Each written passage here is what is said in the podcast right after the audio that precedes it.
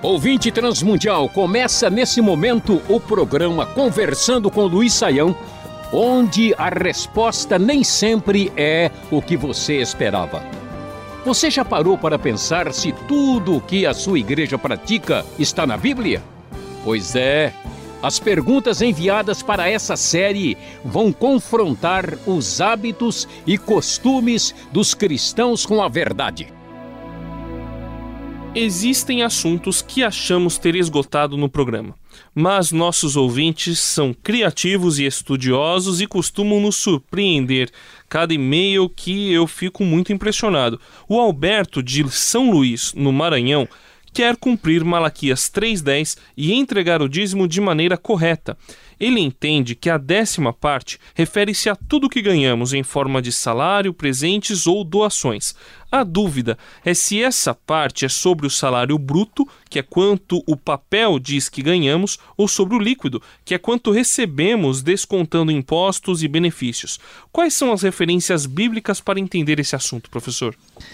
Bom, André, vamos uh, tentar aí ajudar o Alberto na sua questão uh, de Malaquias 3.10. E antes de nós entrarmos propriamente na discussão do texto, é bem importante a gente entender qual que é a doutrina do Novo Testamento a respeito dessas questões. Eu tenho a impressão que uma boa parte do nosso povo talvez não tenha a percepção correta sobre o assunto. Veja, a Bíblia, na verdade, o ensino do Novo Testamento, vai nos dizer que nós somos servos, ou melhor, escravos de Jesus Cristo. Sendo escravos de Jesus, a verdade é que nós não temos nada. Na verdade, nós é, nem somos de nós mesmos, nós pertencemos ao Senhor, uh, e nesse sentido, no final das contas, nada do que nós temos é nosso nós é, temos de entender que o que Deus exige de nós é 100%. Isso significa que o discípulo de Jesus tem que estar disposto a dar a sua vida. Por isso que o cristianismo primitivo entendeu isso muito claramente quando as pessoas eram martirizadas, elas achavam até que era um privilégio ter tido essa condição ah, de servir ao Senhor de maneira tão radical. Então, o que parece, eu espero que eu esteja enganado, o que parece que muita gente pensa é o seguinte, que Deus quer os 10% dele e esse 10 ele exige mesmo ali direitinho, e os 90 são nossos. Mas o Novo Testamento não ensina isso. A ideia é que é tão importante o que a gente vai fazer com os 10 do que com os 90. Os 90 são nos dados para gerenciar a vida de uma maneira que ela continue glorificando a Deus.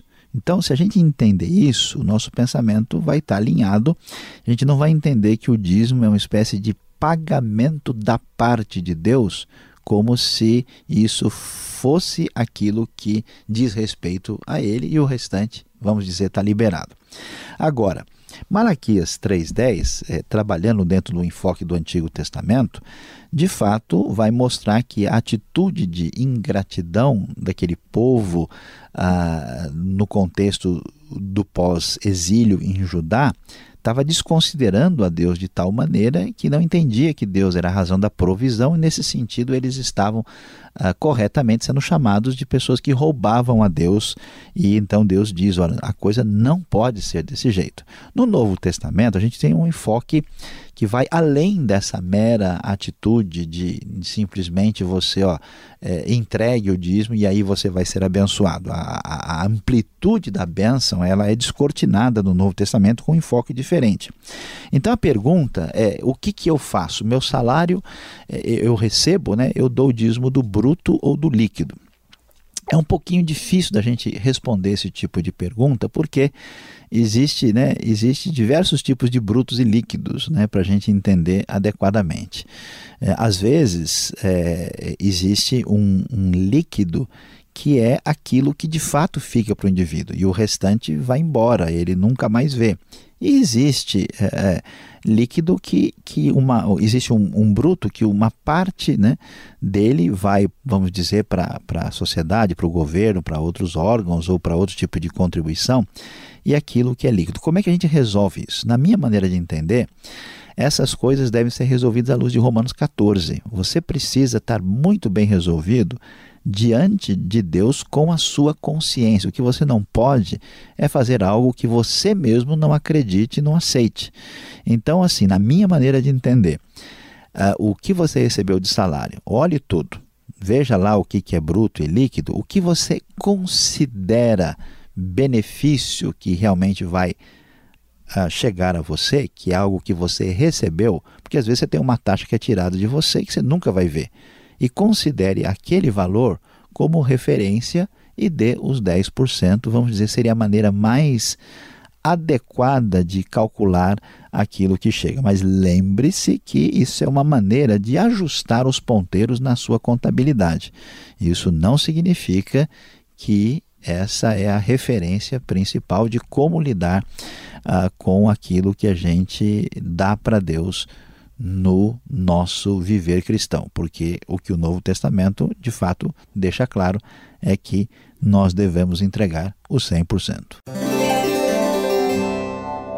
O Alberto também soube que, no caso de pessoa jurídica, o dízimo não é sobre o prolabore, que é o quanto se recebe pelo trabalho, e sim sobre o lucro total da empresa. O que a Bíblia diz sobre isso, professor?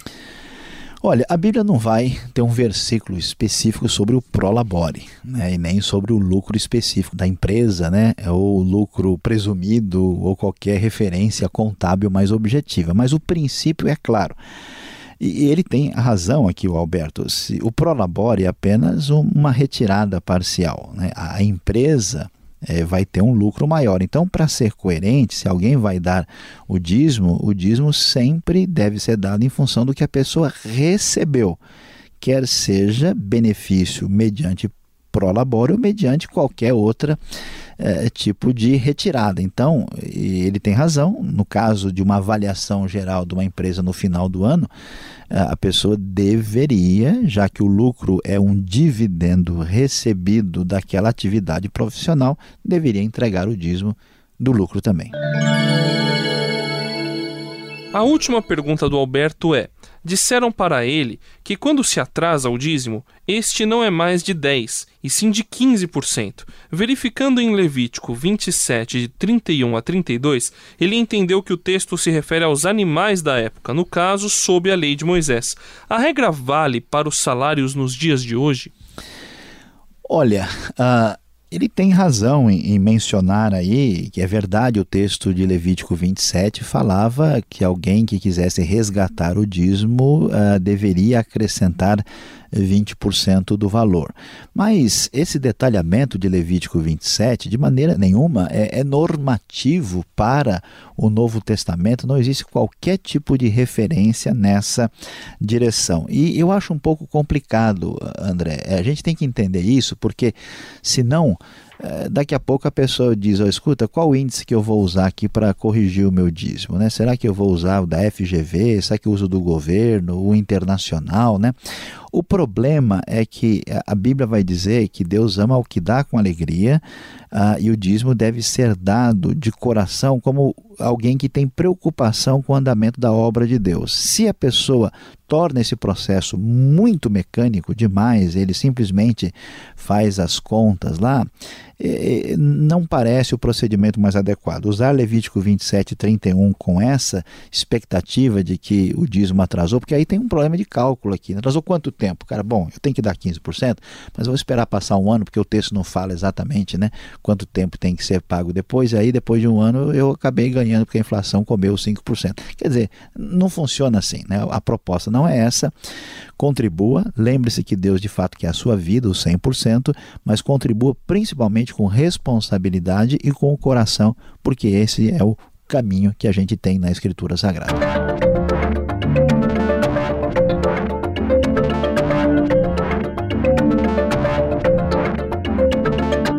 Para finalizar, vamos retomar rapidamente um tema que não comentamos faz tempo.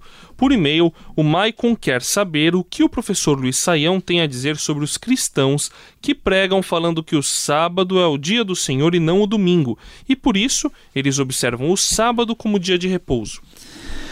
Bom, André, uh, essa pergunta aí do Maicon é outra pergunta que às vezes deixa muita gente aí embaralhada, né? O que, que a gente pode dizer? Uh, o, o, sábado era um dia de descanso desde o Antigo Testamento, a partir da narrativa da própria criação, é que mostrava uh, para nós que Deus é o Senhor do tempo e nós reconhecemos a Deus reservando um dia dedicado a Ele. No Novo Testamento houve um, um, um, enfoque diferente por causa da ressurreição de Jesus. O domingo passou a ser dia de culto, especialmente celebrando a vitória de Jesus sobre a morte e a esperança da nossa ressurreição. Na verdade, a gente não pode dizer que o domingo é exatamente, simplesmente um novo sábado. O domingo tem um é carregado de um significado ainda mais amplo. Uh, e, de certa forma, um elemento fundamental que existia no sábado está presente no domingo também. Mas como é que a gente deve olhar essa questão. A exigência de um sábado literal, conforme a gente via no Antigo Testamento, não é enfatizada ou reforçada no Novo Testamento, até mesmo parece ser colocada num plano absolutamente de é, secundário. Quando a gente lê Colossenses capítulo 2, verso 16, vai dizer que ninguém julgue vocês por causa de sábados, festas e luas novas e outras coisas do tipo. É, portanto, uh, não há nenhuma exigência de prática do sábado no Novo Testamento. Uh, só que existe um princípio sabático uh, e isso deve ser sim observado em função da nossa relação com Deus e os cristãos fazem isso no domingo. Agora, uma pessoa que quer exigir o sábado, o que a gente deve dizer? A gente deve se basear em Romanos 14. Cada pessoa, uns fazem caso de um dia, e outros consideram os outros dias iguais. Se a pessoa quer reservar o sábado para Deus ou reservar um outro dia e, e, e, agir de uma maneira dedicada, especial, não há problema. O que não se pode fazer, isso que a cristandade tem que entender, é arrumar briga, confusão, divisão e desentendimento por causa de coisas menores como essa. Até porque as pessoas que não conhecem a Deus, vendo isso, acabam de fato uh, ficando sem descanso na sua vida e são prejudicadas no conhecimento do Evangelho de Cristo. Este foi o programa Conversando com Luiz Saião. Produção e apresentação André Castilho e Luiz Saião. Locução Beltrão. Realização Transmundial. Envie você também suas perguntas para conversando@transmundial.com.br ou escreva para a Caixa Postal 18.113, CEP 04626-970 São Paulo, capital. E até o próximo programa.